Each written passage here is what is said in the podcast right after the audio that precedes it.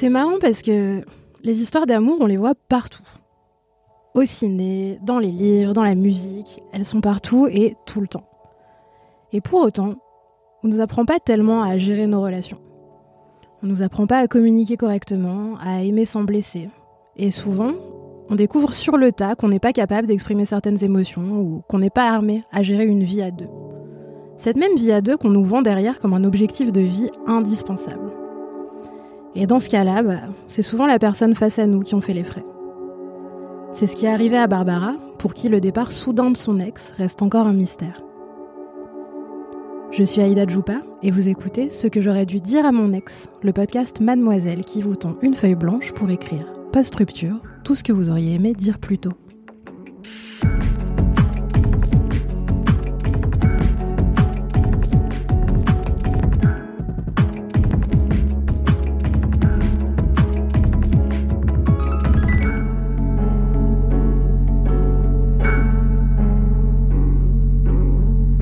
Cher ex, je ressens encore aujourd'hui la frénésie des battements de mon cœur la première fois où nous nous sommes rencontrés.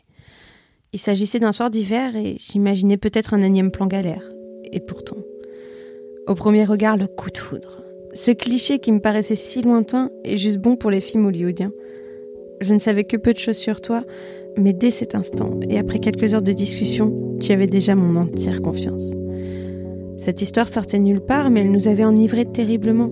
C'était fort, intense et passionné, parfois peut-être un peu stupide.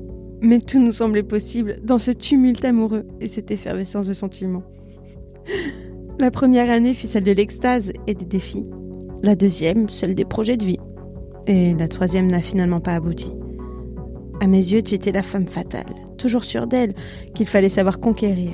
Pourtant, tu avais autant de trac que moi, si ce n'est pas plus. Comme des enfants, tu m'as fait promettre de ne jamais t'abandonner. Plus le temps passait, plus notre relation était un plaisir, une source de réconfort, mais également un challenge.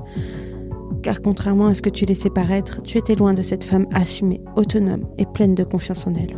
Au contraire, tu jouais perpétuellement avec ton image pour sauver les apparences. Et ça, j'ai mis un certain temps à le comprendre. Mais j'étais là pour toi, et vice-versa. Nous étions si différentes et pourtant si similaires.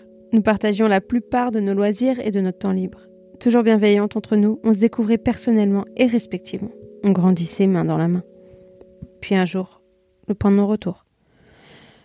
La routine s'était installée au milieu d'une pandémie mondiale et de ses restrictions. Il n'était plus si évident de trouver un second souffle, enfermé sous le même toit. Tu n'avais jamais vécu seule, et moi je faisais en sorte d'être la coloc la plus agréable possible et de prendre toutes les décisions qui te semblaient trop compliquées. J'accumulais les directives et la charge mentale de notre couple, en plus de celle de ma vie perso, qui de toute façon s'était effacée sous tout ça. Mais comme beaucoup de gens, je ne le voyais pas. Ou alors, euh, je refusais de le voir. Moi qui pensais faire face aux aléas de la vie et de notre relation, je suis tombée un beau matin sur la liste écrite de ta main de tes malaises du moment, mal rangés, décidément. Peut-être un acte manqué, qui sait, et on aurait pu en discuter, mais rien. Inquiète, j'ai dû te provoquer et sans prévenir, tu as implosé. Tu m'as craché ton mal-être du jour au lendemain et sans pouvoir apporter de solution, tu as fait ton sac et tu es parti. Rappelle-toi, tu m'as laissé seule, désemparée, désarmée, pendant deux semaines et sans nouvelles. Tu avais paniqué et tu étais parti sur un coup de tête qui finalement n'en était peut-être pas un. Tu avais eu peur, tu t'étais lassé, puis ta décision est tombée, celle de me quitter. Je suis passée par tous les stades avant de reprendre pied. Je t'ai supplié dans mon incompréhension. Je me suis remise en question et je me suis détestée, sans savoir où j'avais vraiment péché. Je t'ai haï et viré de chez nous. Puis j'ai agi. Et je suis partie reprendre en main ma vie. Aujourd'hui, six mois plus tard, je n'ai toujours pas eu les motifs de notre séparation et je ne les aurai peut-être jamais. Ne t'inquiète pas, je les attends plus. J'ai terriblement voulu ton malheur et j'ai été infecte pendant des semaines avec toi dès que l'occasion se présentait. Mais à quoi bon? Je me suis fait une raison. Pourquoi t'accorder davantage de temps?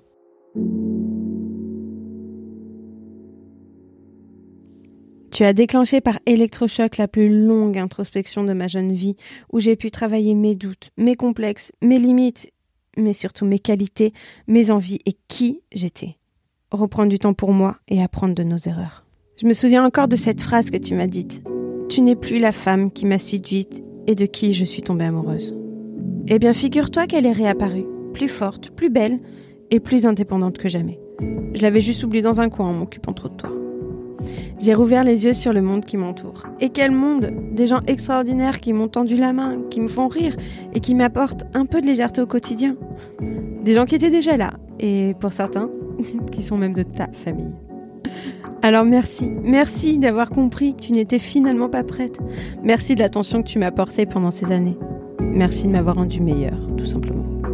Je sais que tu restes quelqu'un de bien, je ne t'ai pas aimé pour rien.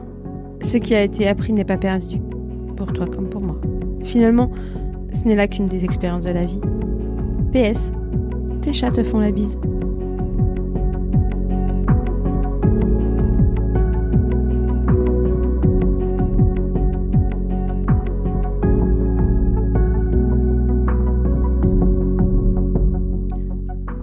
Vous avez aimé écouter ce que Barbara aurait dû dire à son ex? N'hésitez pas à vous abonner et à nous mettre 5 étoiles sur Apple Podcast, Spotify Podcast et globalement partout où vous le pouvez.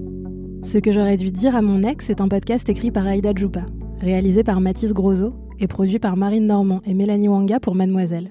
Merci à Barbara pour son témoignage.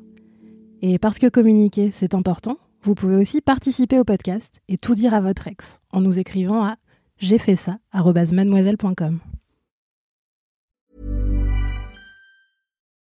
Join us today during the Jeep Celebration event. Right now, get 20% below MSRP for an average of 15178 under MSRP on the purchase of a 2023 Jeep Grand Cherokee Overland 4xE or Summit 4xE. Not compatible with lease offers or with any other consumer incentive offers. 15,178 average based on 20% below average MSRP from all 2023 Grand Cherokee Overland 4xE and Summit 4xE models in dealer stock. Residency restrictions apply. Take retail delivery from dealer stock by 4 1. Jeep is a registered trademark.